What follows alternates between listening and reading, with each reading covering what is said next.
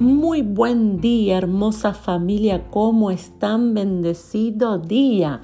Comenzamos una nueva semana eh, orando juntos y también comenzamos eh, la última, podríamos decir, la última semana de mayo. Porque luego, la semana que viene, tenemos dos días nada más que pertenecen a mayo. Así que podríamos decir que estamos, estamos en los últimos días de mayo y seguimos con esta serie Perder para ganar. Y durante toda esta semana vamos a tener una lectura de base. Y esta lectura es sobre la historia de Jonás. ¿Cuántos saben quién es Jonás en la Biblia? Es un personaje bastante popular. Se hizo popular porque, bueno, eh, la palabra de Dios cuenta que fue tragado por un gran pez. No dice la palabra de Dios que fue tragado ni por una ballena, ni por una orca, ni por... No especifica, solo dice un gran pez. Eh, pero es conocida la historia. Y vamos a leer, eh, va a ser nuestra lectura que la vamos a tener durante toda la semana. Eh, yo quiero leerte los... Hoy vamos a leer bastante, pero luego vamos a ir solamente viendo algunos puntos. Así que te animo a que puedas leerte toda la historia. Está muy buena y te va a ser de mucha bendición. Pero vamos a arrancar. Vamos a leer en el libro de Jonás, capítulo 1, y vamos a, ver, a, comenzar del, del, versículo 1 en adelante. Dice, vino palabra de Jehová a Jonás, hijo de Amitai, diciendo, levántate y ve a Nínive aquella gran ciudad, y pregona contra ella, porque ha subido su maldad delante de mí. Y Jonás se levantó para huir de la presencia de Jehová a Tarsis y descendió a Jope y allí una nave que partía para Tarsis y pagando su pasaje entró en ella para irse con ellos a Tarsis, lejos de la presencia de Jehová. Creo que eso resume bastante la primera parte, que lo que hizo Jonás se fue lejos de la presencia de Jehová. Dice el versículo 4, pero Jehová hizo levantar un gran viento en el mar y hubo en el mar una tempestad tan grande que se pensó que se partiría la nave. Y los marineros tuvieron miedo y cada uno clamaba a su Dios. Y echaron al mar los enseres que había en la nave para descargarla de ellos. Pero Jonás había bajado al interior de la nave y se había echado a dormir. Y el patrón de la nave se le acercó y le dijo, ¿Qué tienes, dormilón? Levántate y clama a tu Dios. Quizás Él tendrá compasión de nosotros y no pereceremos. Y dijeron cada uno a su compañero, venid, echemos suerte para que sepamos por causa de quién nos ha venido este mal. Y echaron suertes, y la suerte cayó sobre Jonás. Entonces le dijeron ellos, decláranos ahora por qué nos ha venido este mal. ¿Qué oficio tienes? ¿Y de dónde vienes? ¿Cuál es tu tierra? ¿Y de qué pueblo eres?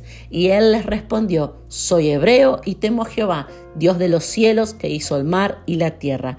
Y aquellos hombres temieron sobremanera y le dijeron, ¿por qué has hecho esto? Porque ellos sabían que huía de la presencia de Jehová, pues él se los había declarado. Hasta aquí vamos a leer. Vemos que Dios le da una palabra a Jonás, Jonás decide huir de la presencia de Dios, se va para el otro lado, Dios le dijo ve para el norte y él se va para el sur. Y cuando llega, se mete en la nave, empieza el viaje y Jehová eh, levanta un gran viento. No era una tormentita, no era un vientito, sino que los marineros, que eran hombres que estaban acostumbrados a estar en el mar, eh, cualquier vientito no los sorprendía, ya tenían trayectoria, habían pasado por tormentas. Cuando vieron esta, la potencia que tenía, la fuerza que tenía, dice que parecía que la nave, que, la embarcación se iba a partir. Ellos dicen que tienen miedo y empiezan a echar los enseres. Los enseres quiere decir que ellos empiezan a, como cual, la lógica, empiezan a sacar del barco lo más pesado. Empiezas a, sacar lo más pesado para ver si la nave estaba un poco más liviana y podía resistir, pero no había nada que calmara la gran tormenta, viento, tempestad que se había levantado. Ahora bien, nos vamos a meter de lleno en esta historia porque comienzan a hacerle preguntas a Jonás y cada pregunta la vamos a ir tratando en un día de la semana. Y vamos a empezar con la primera pregunta. Dice en Jonás 1.6. Y el patrón de la nave se le acercó a Jonás y le dijo, ¿qué tienes dormilón? Mire, la palabra dormilón estaba en la Biblia, ¿usted sabía? ¿Qué tienes, dormilón? Levántate y clama a tu Dios. Quizás Él tendrá compasión de nosotros y no pereceremos. ¿Sabes? Nosotros debemos entender, estamos en la serie Perder para Ganar, que nosotros tenemos que renunciar a vivir una vida en donde las cosas pasan.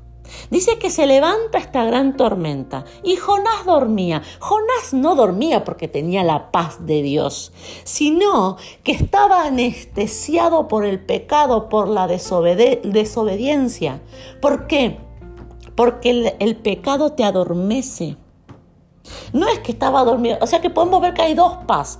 La paz de decir estoy tranquila porque hice la voluntad de Dios, pero también el pecado te adormece. No es lo mismo, pero ¿cómo puede ser que él estaba durmiendo? Sí, eh, con tal caos que había en esa nave.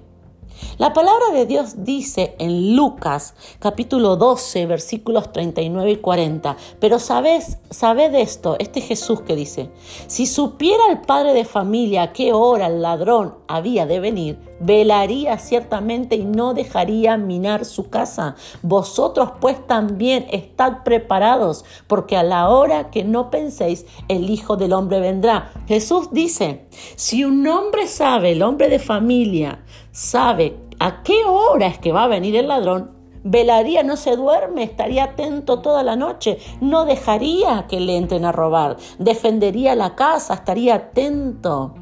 Y esa es la actitud que nosotros tenemos que tener. Nosotros tenemos que estar atentos porque vamos a poder vencer al enemigo. Debemos perder esa actitud de conformismo y ganar una actitud de lucha. La pregunta en esta mañana es, ¿en qué área de tu vida hay una tormenta y nosotros no estamos tomando acción? ¿En qué área de nuestra vida la tormenta y somos ese Jonás durmiendo, adormecidos por el pecado? ¿En qué área de nuestra vida estamos escapando como Jonás, escapando de hacer lo que Dios quiere, escapando de obedecerle, escapando de poner orden? en qué área de tu vida aún no involucraste a Dios. Cabe aclarar que Dios no funciona a medias. Eso quiere decir que no podemos quedarnos con la opción de hacer solo una parte. Veíamos en Verdaderamente Libres que estamos todos los viernes en vivo a las 10 de la noche por Facebook, así que unite a las transmisiones que van a ser de bendición para tu vida. Pero veíamos en verdaderamente libres que Dios demanda una obediencia perfecta, no que nosotros seamos perfectos, no que nosotros no nos vamos a equivocar, no, sino que nos vamos a detener cuando tomamos una mala decisión. Nos vamos a detener, vamos a hacer cambios, Vamos a tomar las decisiones que tenemos que tomar, vamos a cambiar, vamos a transformarnos. ¿Hasta que Hasta que podamos involucrar a Dios en esa área de nuestra vida por completo. Quizás en tus finanzas estás en pérdida, eh, no avanza, ya lo que no se desata, eh, compras y se te rompe, compras y te roban, te estafan. Y ¿Qué pasa en mi finanza que esto no... Hay una tormenta y vos qué decís, ¿sabes lo que es dormirse? Y el país está así. Y con la crisis, con la inflación que hay, ¿cómo no vas a tener crisis financiera? Eso es un Jonás dormido. Eso es un Jonás dormido. Y la primera pregunta es, ¿por qué estás durmiendo? Tenemos que despertar, tenemos que levantarnos y decir, basta, yo dejo, yo pierdo la comodidad, yo pierdo esto de que, de que yo voy a vivir como todos viven. No, sino que yo tengo que hacer algo. Padre, ¿qué tengo que hacer? ¿En qué te estoy desobedeciendo? Tengo que cumplir. ¿Qué dice tu palabra acerca de las finanzas? ¿Qué yo no estoy haciendo? Y vuelvo a repetir, no se trata de obedecer a medias, sino de llevar nuestra obediencia a que sea completa. Hermosa familia, esta es la primera pregunta de esta mañana. ¿En qué estás durmiendo? Y hay una tormenta. Hay que despertar. Vamos a orar juntos. Padre, te doy gracias por tu presencia, por tu palabra. Y Padre, ahí donde estás, decirle, yo acepto esta, esta pregunta. Yo acepto esta pregunta de en qué área, en qué área de mi vida está eh, el, caos, la tormenta, se viene la destrucción. Y yo no quiero estar más adormecida. Yo no quiero estar más adormecida. Yo no soy un varón para estar durmiendo en los laureles. Yo no soy una mujer para dejarse llevar por encima. No, yo voy a tomar acción. Yo, Padre, vuelvo a ti. Me sujeto a la obediencia. Padre, yo me despierto. ¿Qué tengo que hacer? ¿Qué tengo que hacer para salvar, para transformar, para que esta tormenta se termine en mis finanzas, en mi salud, en mis hijos, en mi matrimonio, en mi casa, en mi corazón, en mi mente? Padre, ¿qué tengo que hacer? Yo sé que tú eres la respuesta. Gracias papá. Amén y amén.